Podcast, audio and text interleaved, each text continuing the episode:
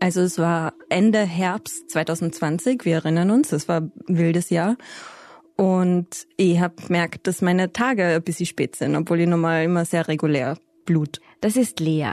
Sie ist eine alte Freundin von mir. Wir kennen uns noch aus der Schulzeit, weil wir damals beide in der Schülervertretung aktiv waren. Ich in Tirol und sie in Kärnten. Wir haben gemeinsam an Workshops teilgenommen und so. Aber eigentlich sind wir eher flüchtige Bekannte. Man folgt sich halt noch auf Social Media. Auch sie lebt mittlerweile in Wien, sehe ich da. Und vor rund drei Jahren bekomme ich mit, Lea hat einen Schwangerschaftsabbruch. Sie berichtet darüber, eher untypisch, recht offen auf Instagram, in ihren Stories und Postings. Auch bis sie aus Trotz heraus, dass so viele Abtreibungen irgendwie verschwiegen werden oder als was Dramatisches, Trauriges, Bedauernswertes dargestellt werden. Gerade wegen all dem versuche ich ein bisschen äh, Gegenpol zu sein. Ab dem Moment, als auf Leas Schwangerschaftstest der zweite Strich erscheint, ist für sie klar, sie will das Kind nicht bekommen. An dem Zeitpunkt war ich 25, ich bin jetzt 28 und habe in einer WG gewohnt mit meinem Bruder. Ich habe keine feste Beziehung oder sowas gehabt. Ich habe gearbeitet und ich habe noch nie, noch nie, noch nie, noch nie in meinem Leben den Drang gehabt, Elternteil zu sein. Und obwohl für sie klar ist, was sie tun will, ist Lea erst einmal überfordert um halb sieben in der Früh habe ich meinen Friends geschrieben und so, hallo, ich bin schwanger, was machen wir jetzt? So wie Lea geht es in Österreich jedes Jahr 30 bis 60.000 Frauen. In Deutschland sind es etwa 100.000. Sie werden ungewollt schwanger und wollen abtreiben. Doch nicht überall in Österreich geht das überhaupt. Im Burgenland zum Beispiel gibt es keine einzige Einrichtung, also weder eine Klinik oder ein niedergelassener Arzt oder Ärztin, die einen Schwangerschaftsabbruch durchführt. Diese ungewollt schwangeren Frauen müssen nach Wien meistens wahrscheinlich ausweichen. Und im Bundesland Vorarlberg geht bald der einzige Arzt, der Abtreibungen bisher durchgeführt hat, in Pension. Schwangerschaftsabbrüche sollen dort deshalb erstmal nur vorübergehend im Krankenhaus durchgeführt werden. Doch der Plan stößt auf mächtigen Gegenwind.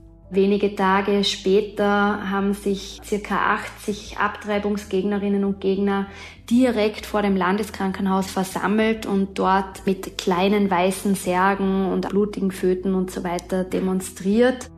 Ich bin Lucia Eisterkamp vom Spiegel. Und ich bin Antonia Raut vom Standard. In dieser Folge von Inside Austria sprechen wir über Schwangerschaftsabbrüche in Österreich. Wir wollen wissen, ob in Vorarlberg bald gar keine Abtreibungen mehr möglich sind. Und wer die Menschen sind, die mit Plastikföten vor Krankenhäusern demonstrieren.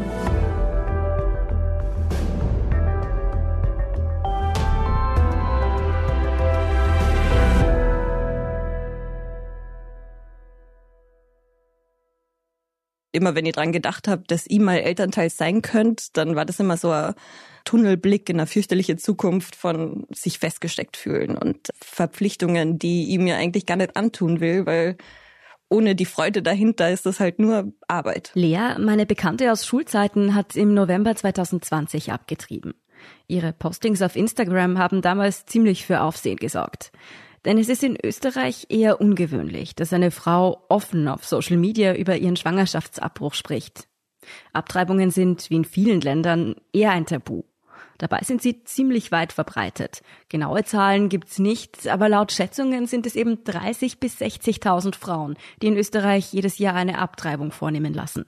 Die rechtlichen Bestimmungen dazu, die sind relativ ähnlich wie in Deutschland. In Österreich darf man bis zum dritten Schwangerschaftsmonat einen Schwangerschaftsabbruch straffrei durchführen lassen. Das ist Beate Hausbichler vom Standard. Sie beschäftigt sich da vor allem mit geschlechterpolitischen Fragen. Da gehören Abtreibungen natürlich dazu. Also Schwangerschaftsabbrüche ist eins der zentralen Themen der Gleichberechtigung. Da hängt so viel dran, was grundsätzlich die Frage der Geschlechterbilder anbelangt. Denn es geht ja um die Frage, inwieweit Frauen selbst über ihren Körper bestimmen dürfen. Lange waren Schwangerschaftsabbrüche in Österreich, wie in quasi allen Ländern, streng verboten. Das hat sich 1975 geändert.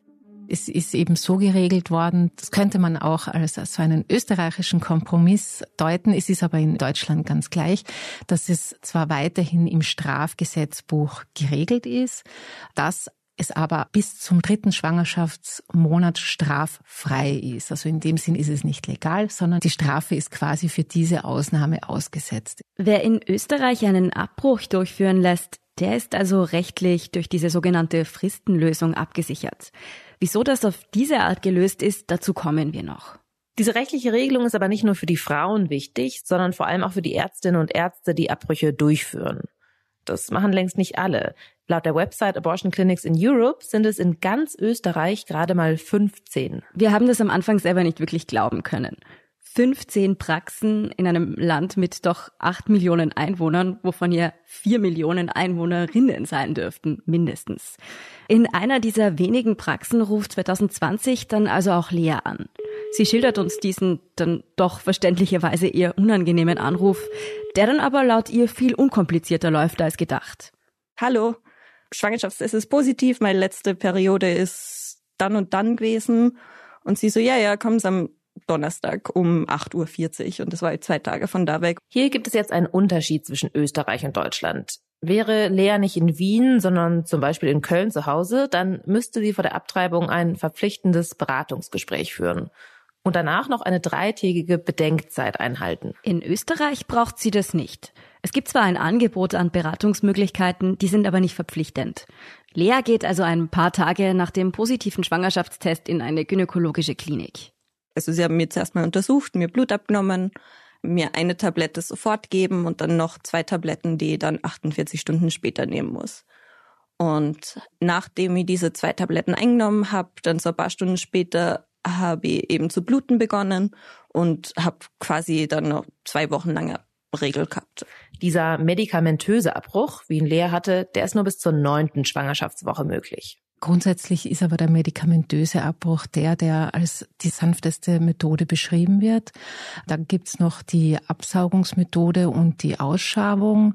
Die wird meistens unter Vollnarkose durchgeführt. Es gibt aber auch die Möglichkeit einer örtlichen Betäubung. Die Kosten für einen Schwangerschaftsabbruch, das ist in Österreich wieder gleich wie in Deutschland, die trägt die Patientin ich habe da 490 Euro quasi out of pocket zahlen müssen und das hat man halt auch schon dabei haben müssen und zahlen müssen. Damit war Lea noch eher auf der günstigeren Seite. Ein medikamentöser Abbruch kostet zwischen 330 und 850 Euro. Also man sieht auch, dass die Spanne recht groß ist und ein operativer Eingriff zwischen 550 und 940. Für viele Frauen ist das sehr viel Geld. Lea sagt, sie hat für den Eingriff finanzielle Hilfe aus ihrem Freundeskreis bekommen. Dann habe ich innerhalb von nicht einmal 48 Stunden die ganzen 500 Euro so gecrowdfundet. Bisschen fantastisch, was eine Community so kann. Das ist natürlich alles andere als selbstverständlich. Einerseits gehen nur wenige Frauen so offen mit ihrem Abbruch um und dann haben auch nicht alle ein Umfeld, das da so unterstützend ist. Für diese Frauen ist es in Österreich dann eher schwierig, finanzielle Hilfe für den Eingriff zu bekommen. Vor allem, weil das ja auch sehr schnell gehen muss. Also es gibt die Möglichkeit, in Ausnahmefällen eine Unterstützung zu bekommen. Die finanzielle Hilfe hängt allerdings auch davon ab, wo in Österreich man lebt. In Wien hätte Lea zum Beispiel die Möglichkeit, einen Zuschuss oder sogar den kompletten Betrag zu erhalten. Und auch in Tirol gibt es zum Beispiel Härtefallfonds. Aber da sind wir schon beim nächsten Stolperstein. Die Möglichkeiten, einen Schwangerschaftsabbruch durchführen zu lassen, die sind nämlich in Österreich regional sehr unterschiedlich. Im Burgenland zum Beispiel gibt es keine einzige Einrichtung, also weder eine Klinik oder ein niedergelassener Arzt oder eine Ärztin, die einen Schwangerschaftsabbruch durchführt. Diese ungewollt schwangeren Frauen müssen nach Wien meistens wahrscheinlich ausweichen. Da jetzt nochmal ein kleiner Exkurs in die österreichische Geografie. Vom Burgenland aus ist man zumindest noch recht schnell in der Bundeshauptstadt in Wien, wo es dann eine verhältnismäßig große Auswahl an Praxen gibt.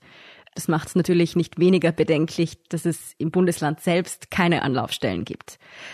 Aber die Versorgungslage ist auch in anderen Teilen des Landes unzureichend, sagt Beate Hausbichler. In Tirol, also im Westen Österreich, ist es schon seit Jahrzehnten wahnsinnig schlecht gestaltet, was eben in so einer Abhängigkeit mündet, dass man eben keine Auswahl hat, zu wem man geht und welchen Preis man zahlen muss. Aktuell gibt es in Tirol nur einen Arzt, der Schwangerschaftsabbrüche durchführt. Auf ihn kommen an die 170.000 Frauen im gebärfähigen Alter.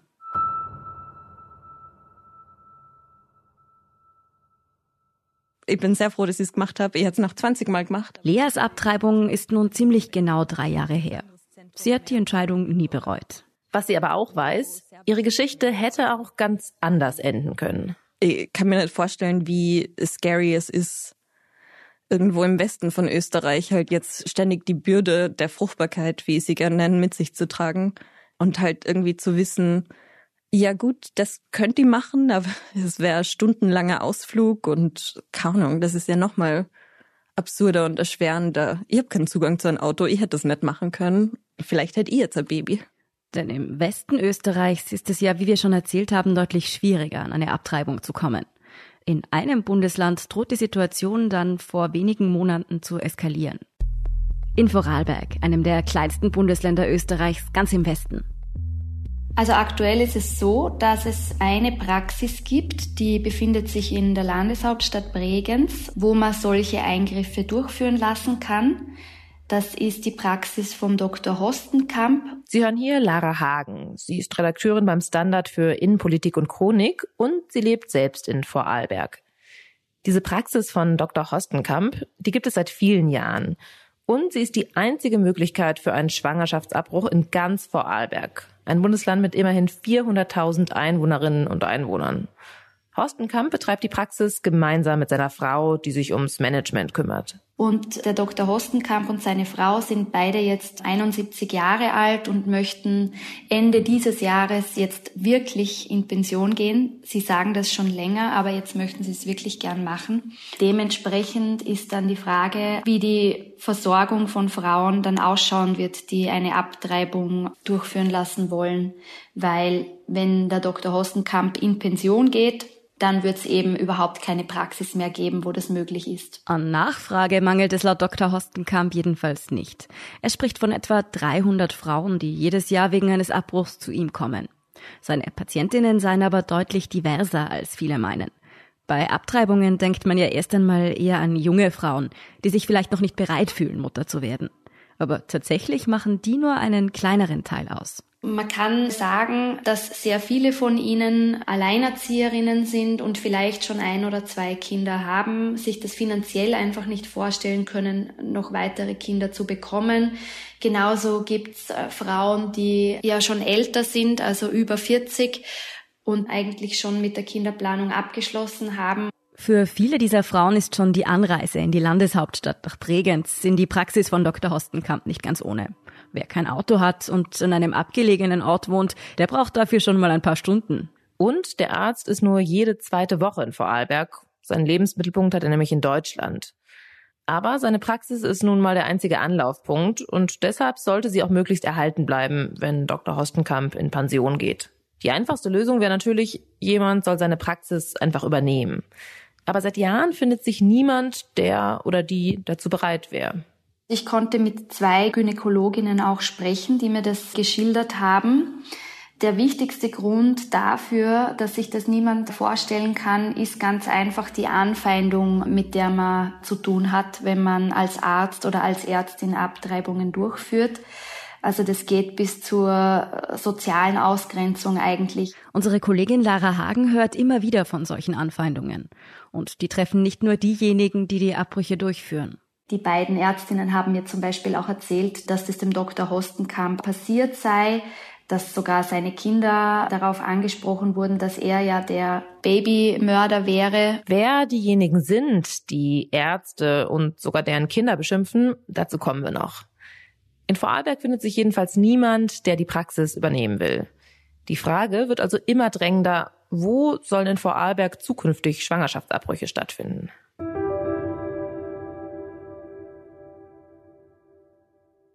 wieso dieser Einsatz für ein sicheres und gutes Angebot für Schwangerschaftsabbrüche so wichtig ist, würde ich Ihnen gerne anhand eines Blicks, eines sehr persönlichen Blicks in die Vergangenheit erläutern. Anfang 2023 beschäftigt dieses Thema dann sogar den Landtag. Dort findet im Februar eine Debatte statt. Die sehr emotional war, auch mit vielen persönlichen Geschichten. Wir schreiben das Jahr 1929. Eine junge Frau schleicht aus ihrem Elternhaus Sie schließt behutsam die Haustüre. Niemand soll sie hören, niemand soll wissen, dass sie das Haus verlässt. Sie macht sich auf den Weg zum angrenzenden Stallgebäude. Da greift sie zur Leiter, stellt sie vorsichtig an die Stallwand. Sie schlüpft aus ihren Schuhen, klettert die Leiter hoch in Richtung Dach. Oben angekommen, klettert sie weiter über die Dachziegel bis zum Dachrand. Sie schaut sich um, schaut auf den Garten, schaut auf ihr Elternhaus, blickt nach unten. Sie atmet tief durch, legt ihre Hände auf ihren Bauch und springt hinunter. Maria ist 18 Jahre alt, sie ist meine Urgroßmutter. Nicht nur die Abgeordnete von den Grünen, Nadine Kasper, teilt eine sehr persönliche Geschichte. Sie will verdeutlichen, was hier in Vorarlberg auf dem Spiel steht. Auch aus der SPÖ und von den Neos kommen emotionale Plädoyers für sichere Schwangerschaftsabbrüche. Aus der ÖVP sind verschiedene Standpunkte zu hören und die FPÖ nimmt eher die Gegenseite ein. Doch dann passiert ein kleines Wunder. Ein Kompromiss zeichnet sich ab. Eine Lösung, mit der fast alle Parteien leben können. Damals war angedacht auf dem Spitalsareal am Landeskrankenhaus Bregenz, da gibt es ein altes Personalwohnheim, das steht neben der Klinik und es steht leer. Die Idee ist, in diesem Wohnheim ein Abtreibungszentrum einzurichten. Der Unterschied zu einer privaten Praxis wie der von Dr. Hostenkamp ist, Ärztinnen und Ärzte können dort Abbrüche durchführen, ohne namentlich damit in Verbindung gebracht zu werden. Denn die meisten Ärzte haben kein grundsätzliches Problem damit, einen Abbruch durchzuführen, sondern fürchten die Anfeindungen und Bedrohungen. Im Sommer kam es dann dazu, dass die Gesundheitslandesrätin Martina Rüscher immer wieder hat anklingen lassen, dass das wohl nichts wird mit diesem Personalwohnheim Anfang nächsten Jahres, weil man da einfach sehr viel noch baulich machen muss. Der Umbau für das Abtreibungszentrum entpuppt sich als ziemliches Mammutprojekt.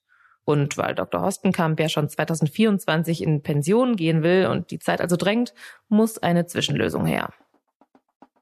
Und da wollte die Gesundheitslandesrätin zeitlich begrenzt Abtreibungen direkt in der Klinik, aber von privaten Ärztinnen und Ärzten eben durchführen lassen. An sich klingt das ja nach keiner großen Angelegenheit.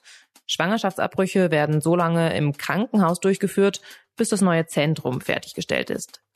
Anfangs interessiert diese kleine Planänderung in Vorarlberg auch erstmal nicht so richtig.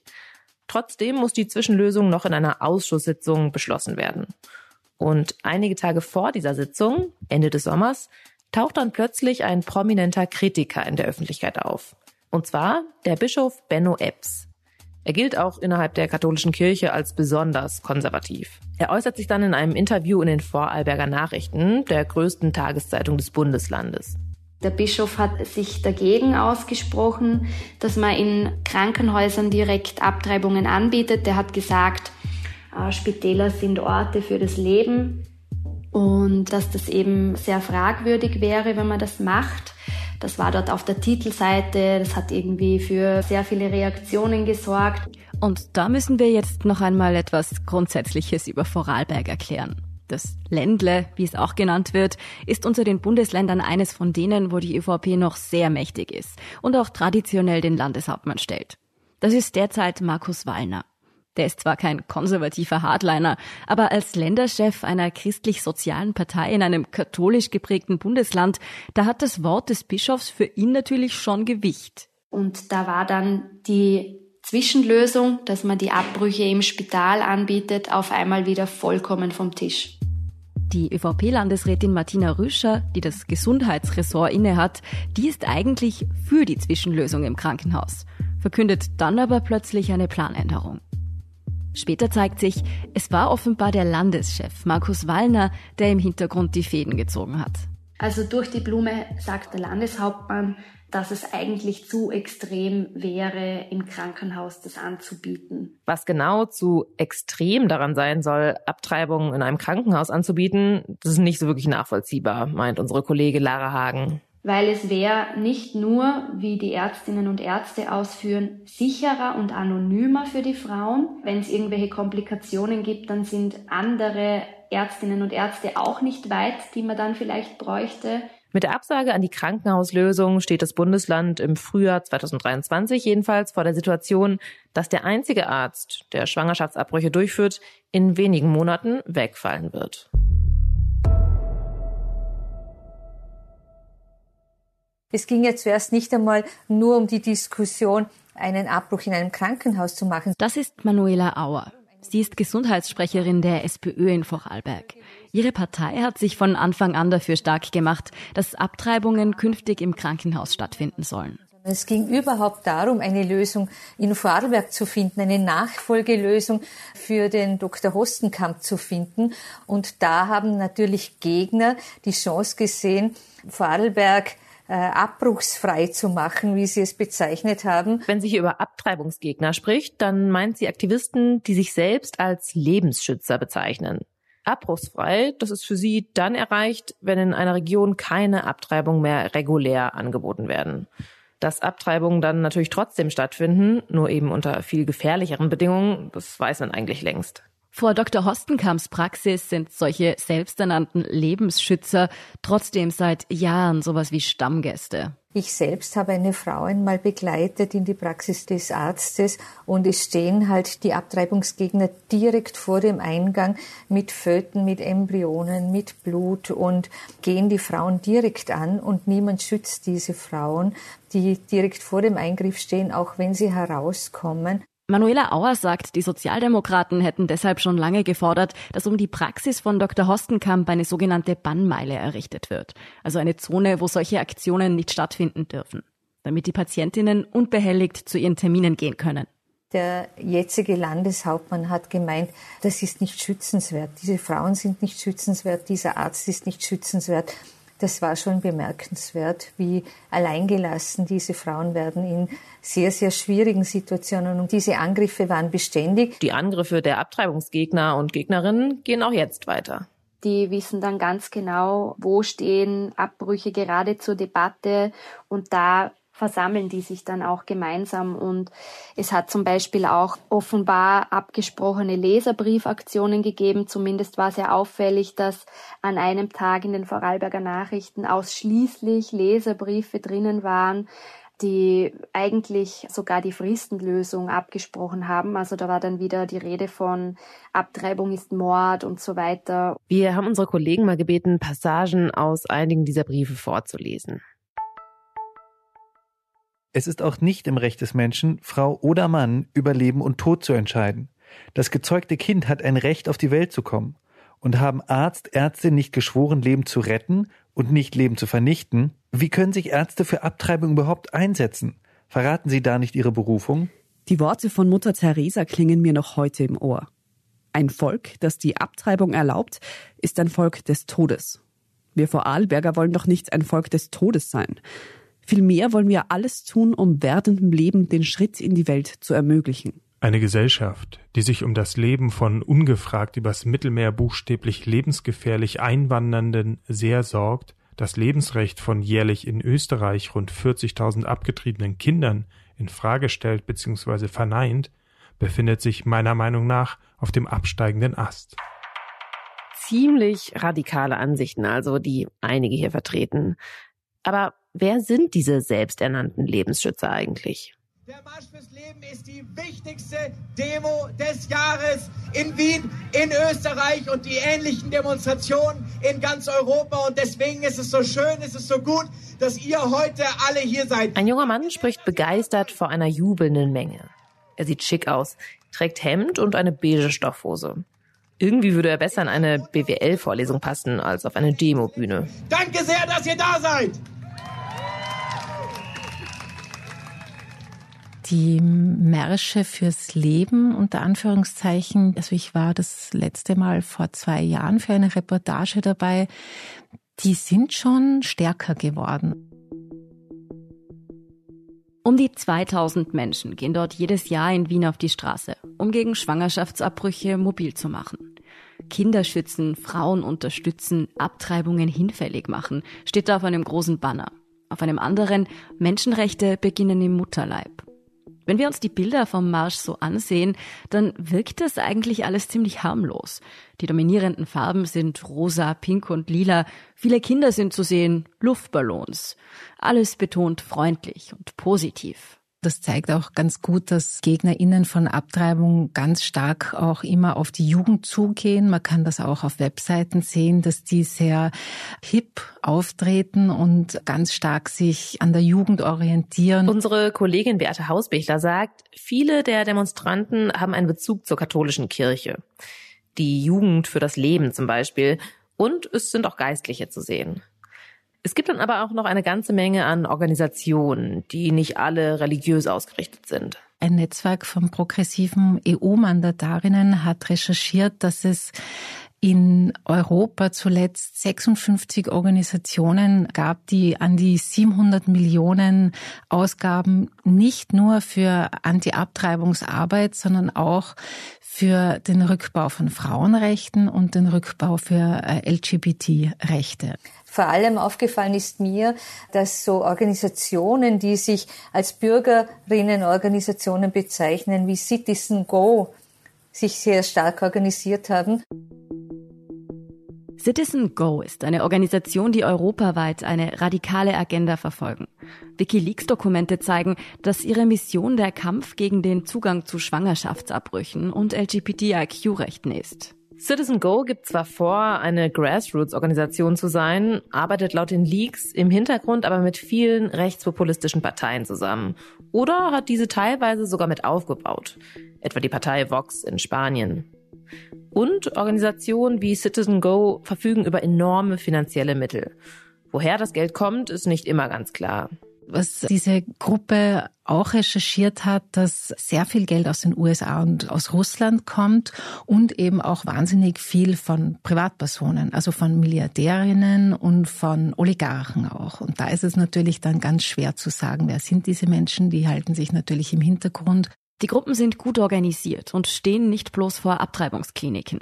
Sie gehen direkt auf Entscheidungsträger zu, wollen PolitikerInnen beeinflussen. Es wurden uns Föten mitgeschickt. Der Fötus hatte auch einen Namen, der trug den Namen Markus. Manuela Auer von der SPÖ bekommt immer wieder Post von Abtreibungsgegnern. Und nicht nur sie, auch andere Lokalpolitiker, Krankenhausanwohner oder Ärzte. Darin sind dann Plastikföten, die in Beuteln aus Kunstblut schwimmen und die den Namen Markus tragen. Sie erinnern sich, der Vorarlberger Landeshauptmann heißt Markus Wallner. Und die Botschaft ist natürlich unmissverständlich. Was, wenn man sie abgetrieben hätte? Und Auer sagt noch etwas. Die Abtreibungsgegner hätten auch Namen von Menschen veröffentlicht, die sich für eine Lösung in Sachen Schwangerschaftsabbrüche einsetzen. Dieses an den Prangerstellen von Personen, indem man ihre persönlichen Daten veröffentlicht, das ist auch bei rechtsextremen Gruppen beliebt. Man nennt das Doxing. Und das Ziel ist, dass sich die Menschen nicht mehr sicher fühlen und sich aus der Öffentlichkeit zurückziehen. Ziemlich krasse Methoden also. Die selbsternannten Lebensschützer springen auch sofort auf, als die Kritik vom Bischof in den Vorarlberger Nachrichten erscheint, erzählt unsere Kollegin Lara Hagen. Wenige Tage später haben sich circa 80 Abtreibungsgegnerinnen und Gegner direkt vor dem Landeskrankenhaus in Bregenz versammelt und dort sehr ja, imposant, bildgewaltig eigentlich mit kleinen weißen Särgen und auch wieder blutigen Föten und so weiter demonstriert. Kritik vom Bischof. Medienwirksame Aktionen vor der Klinik. Plastikföten in Beuteln mit Kunstblut, die an PolitikerInnen verschickt werden. Der Druck auf die Landesregierung ist schon allein dadurch ziemlich groß. Doch dann gibt es auch noch innerhalb der ÖVP einen Flügel, der Abtreibungen kritisiert. Wir wollen den gleichen Blick, den wir auf die Frau machen, auch auf das ungeborene Kind werfen. Es ist nachhaltiger geworden, unser Denken. Es ist ökologischer geworden. Beide, Frau und Kind, sowohl als auch, nicht entweder oder. Gudrun Kugler ist eine der wenigen prominenten Politikerinnen innerhalb der ÖVP, die relativ offen als Abtreibungsgegnerin auftritt. ÖVP-PolitikerInnen machen eher einen Bogen um das Thema. Abtreibungen, das ist nichts, worüber man in der Volkspartei öffentlich gerne spricht. Es gibt zwar natürlich liberale Parteigänger, die sehr wohl für sichere und zugängliche Möglichkeiten für Schwangerschaftsabbrüche sind, die haben aber mitunter Angst, sich mit der mächtigen Kirche anzulegen. Und wer wiederum mit Lebensschützern sympathisiert, der wird dann doch vorsichtig, das offen anzusprechen, weil das natürlich wieder viele progressivere WählerInnen abschrecken würde. Am liebsten wäre es vielen in der Politik wahrscheinlich, wenn so wenig wie möglich über das Thema gesprochen wird. auch nicht über die rechtliche Lage. Wir erinnern uns, Abtreibungen sind in Österreich zwar straffrei, aber nicht im juristischen Sinne legal. Und das schon seit den 70er Jahren, sagt unsere Kollegin Beate Hausbichler. Es ist schon eine starke Symbolik, dass das im Strafgesetzbuch geregelt ist. Es ist eben wahrscheinlich einem jahrzehntelangen Nicht-Angriffspakt zwischen SPÖ und ÖVP geschuldet, dass eigentlich jene Parteien, eben allen voran die SPÖ in den 80ern und 90ern, die ja mit der Alleinregierung 75 die Fristenregelung durchsetzen konnten, gegen die Stimme von ÖVP und FPÖ das heißt, die ÖVP war nie offiziell einverstanden damit, dass Abtreibungen straffrei sind, kann sich aber um die Debatte drücken, solange die Situation so bleibt, wie sie ist. Die SPÖ dagegen ist einfach nur froh, zumindest die Straffreiheit über die Fristenregelung durchgebracht zu haben, als es die Möglichkeit dazu gab. Deshalb gibt es derzeit auch nur wenig Bemühungen darum, den Abtreibungsparagraphen endgültig zu streichen. Oft lautet die Argumentation, dass die Fristenregelung ja eh reichen würde. De facto sagt aber sehr wohl zum Beispiel die Weltgesundheitsorganisation, die ja immer wieder betont, dass sichere Abtreibung und die Enttabuisierung von Schwangerschaftsabbrüchen ganz, ganz wichtig ist. Zu dieser Enttabuisierung gehört auch die Entkriminalisierung. Doch davon ist man in Österreich weit entfernt. Stattdessen wird es zum Teil immer schwieriger, an einen sicheren Abbruch zu kommen, so wie es in Vorarlberg, zwar nicht aus rechtlichen Gründen, aber in der Praxis halt doch gelaufen wäre. Wäre, weil vor einer Woche tut sich dann plötzlich was.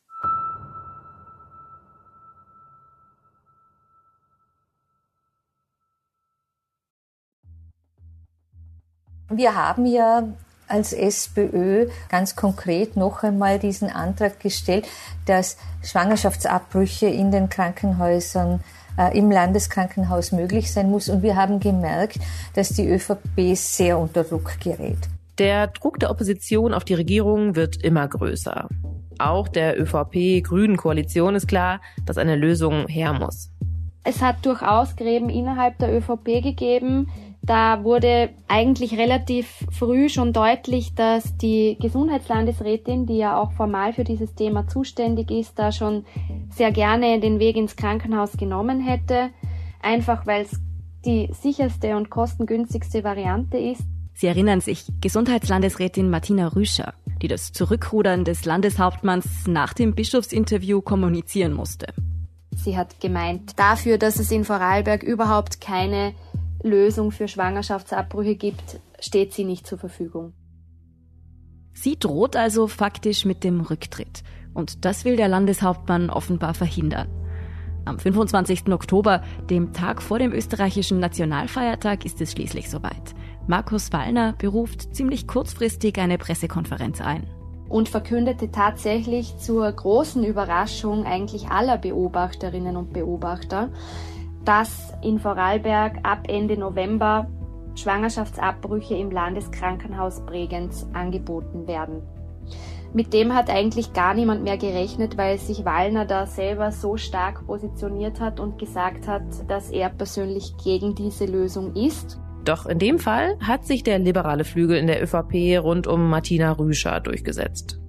Also er stand da relativ geknickt, zähneknirschend hat er diese neue Lösung verkündet, was für ganz viele andere, vor allem für den Koalitionspartner, Sie haben das als historischen Tag bezeichnet. Nicht nur die Grünen. Auch Manuela Auer kann fast nicht glauben, dass die ewige Debatte im Ländle gelöst scheint. Es ist wirklich ein Meilenstein gelungen und für uns war das ein riesiger Freudentag. Für sie gibt es nur einen Wermutstropfen. Die ÖVP hat die Lösung im Krankenhaus nämlich daran geknüpft, dass dort auch ein sozialpsychologisches Beratungsangebot geschaffen wird. Klingt ja erstmal gut, das soll auch freiwillig sein, aber Manuela Auer fürchtet, dass hier eine Pflichtberatung wie in Deutschland durch die Hintertür entstehen könnte. Es wird noch zu klären sein. Wir als SPÖ wehren uns ganz strikt dagegen, dass es hier einen Zwang gibt. Das ist auch nicht vorgesehen in der Fristenlösung. Wer natürlich gar nicht glücklich ist mit dem Einlenken des Landeshauptmanns, das sind die Abtreibungsgegner im Ländle. Ja, man war von Seiten des Landes glaube ich, auch durchaus besorgt, dass Abtreibungsgegnerinnen und Gegner auch reinkommen ins Landhaus zur Pressekonferenz. Jedenfalls war der Raum, in dem diese Konferenzen immer stattfinden, stärker kontrolliert als sonst. Schließlich wird sogar grünen Abgeordneten der Zutritt verweigert. Nur MedienvertreterInnen dürfen noch rein. Bei der Pressekonferenz selbst gibt es dann keine Zwischenfälle. Dafür aber direkt danach. Es wurde vor dem Landhaus gleich ein Transparent ausgerollt. Und der Protest geht weiter. Abtreibungsgegner haben bereits eine Mahnwache vor dem Landeskrankenhaus abgehalten. Eines können die Aktivisten in Zukunft aber nicht mehr tun. Frauen direkt ansprechen, die eine Abtreibung vornehmen lassen wollen. Auf dem Klinikgelände wird es für Abtreibungsgegner nämlich unmöglich sein zu erkennen, wer jetzt eigentlich wegen eines Abbruchs oder sagen wir Gallensteinen da ist. Die Eingriffe sollen auch an keinem speziellen Tag stattfinden, um da auf Nummer sicher zu gehen. Und wer auch nichts befürchten muss, das sind dann die Ärztinnen und Ärzte, die die Abbrüche durchführen.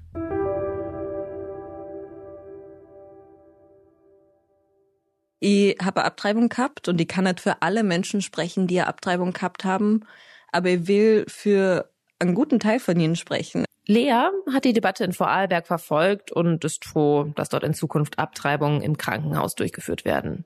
Sie wehrt sich dagegen, dass Schwangerschaftsabbrüche immer als ein dramatischer Einschnitt dargestellt werden oder auch von Außenstehenden dazu gemacht werden. Also irgendwie so über 80 Prozent der Leute, die ja Abtreibungen gehabt haben, bereuen das nicht oder haben halt keine negativen oder keine irgendwas Gefühle dem gegenüber, so ein paar Jahre danach. Sie selbst geht sogar noch einen Schritt weiter und sagt, ihre Abtreibung hat sie als etwas Positives abgespeichert. Was sie an meiner Abtreibung liebt, ist, dass sie halt irgendwie jetzt im Club der Leute, die Abtreibungen hatten, bin. Und die meisten Leute in diesem Club sind gestorben. Die meisten Leute in diesem Club haben fürchterliche Verletzungen oder Krankheiten davongetragen beim Versuch, eine ungewollte Schwangerschaft abzubrechen. Und es ist sehr recent und sehr neu und sehr nischig immer noch, dass ich so guten, sauberen, sicheren Zugang habe zu einer Abtreibung. Und von dem her stehe auf den Schultern von allen vor mir, die dafür gekämpft haben. Und das ist halt auch bisher sehr empowerndes Gefühl. Wie eine Frau eine Abtreibung erlebt, das ist natürlich individuell von Fall zu Fall völlig unterschiedlich. Für manche Frauen ist es eine schwierige Entscheidung, die sie vielleicht ihr Leben lang begleitet. Und andere wiederum, wie Lea, gehen sogar gestärkt daraus hervor. Doch zumindest die Rahmenbedingungen können Frauen die Erfahrung schwieriger oder leichter machen. In vielen Ländern, etwa den USA oder Polen, werden Abtreibungsrechte gerade massiv eingeschränkt. Auch in Österreich sind sie nicht in Stein gemeißelt. Aber in Vorarlberg haben sich am Ende doch noch die Kräfte durchgesetzt, die hier das Selbstbestimmungsrecht der Frauen stärken wollen. Immerhin mal eine gute Nachricht bei Inside Austria. Inside Austria hören Sie auf allen gängigen Podcast-Plattformen, auf der Standard.at und auf spiegel.de. Ich verabschiede mich nach dieser Folge in eine kurze Urlaubspause, aber wenn Sie Lucia Heisterkamp und unseren Kollegen Scholt Wilhelm mal live erleben wollen, dann gibt's diese Möglichkeit am 10. November bei der Buch Wien. Dort werden wir mit unseren Kollegen Hans Rauscher und Katharina Mittelstedt nochmal über Herbert Kickel von der FPÖ sprechen und über die Frage diskutieren, was, wenn er tatsächlich Kanzler wird. Es wird sicher sehr spannend werden und wir würden uns natürlich sehr freuen, einige von Ihnen vielleicht dort persönlich zu sehen. Da tut mir fast leid, nicht dabei sein zu können. Unsere journalistische Arbeit können Sie bis dahin am besten mit einem Abo unterstützen. Alle Infos zu einem Standard-Abo finden Sie auf abo.derstandard.at. Und unsere Hörerinnen und Hörer können mit dem Rabattcode Standard zwölf Wochen lang das Angebot von Spiegel Plus für nur 2,49 Euro pro Woche testen. Alle Infos dazu finden Sie auf spiegel.de slash der Standard. Alle Links und Infos stehen wie immer auch in den Shownotes zu dieser Folge.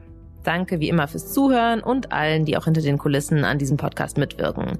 Das waren diesmal in der Redigatur Janis Schakarian und in der Produktion Philipp Fackler. Ich bin Lucia Eisterkamp. Ich bin Antonia Raut. Wir sagen Tschüss und Baba.